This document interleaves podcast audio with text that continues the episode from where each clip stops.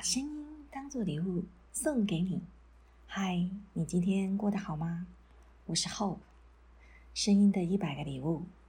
今天要送给你的礼物是关心。关心是什么？关心是一种留意、重视、常放在心上。大部分的人或多或少都经历过家人、朋友的关心。在这里，我想要分享我自己的小故事。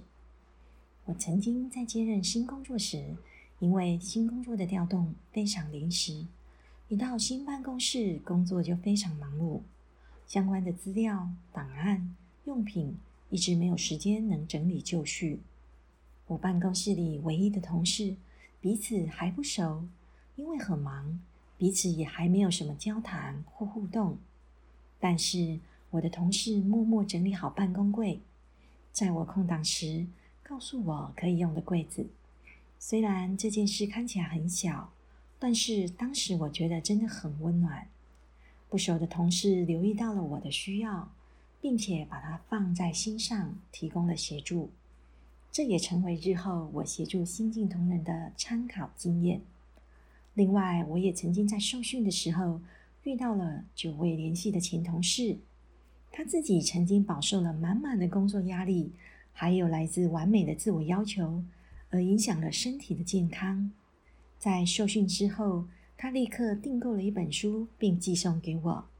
在他亲身实践、梳理、调整自己的方法后，也希望我能好好照顾自己。这本书是《慢慢来》。人生就会不一样。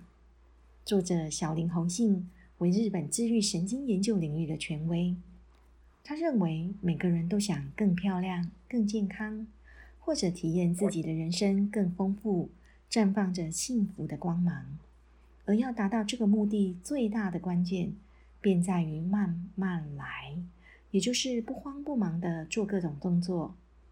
这本书建议，首先从慢条斯理的说话开始。一旦放慢说话的速度，呼吸自然就会变慢。缓慢而深度的呼吸最能提高副交感神经的功能，因此自律神经也能获得调整，血液就能运行到细胞的各个角落，结果就能激发出身心两方面最好的表现。这本书对我的帮助很大，它来自朋友对我的关心。这本书提醒了我。我自己也应该要关心自己的身体与心灵。现代的人生活步调往往非常的急促、紧张，不但有来自外界的影响，也有来自内在的要求。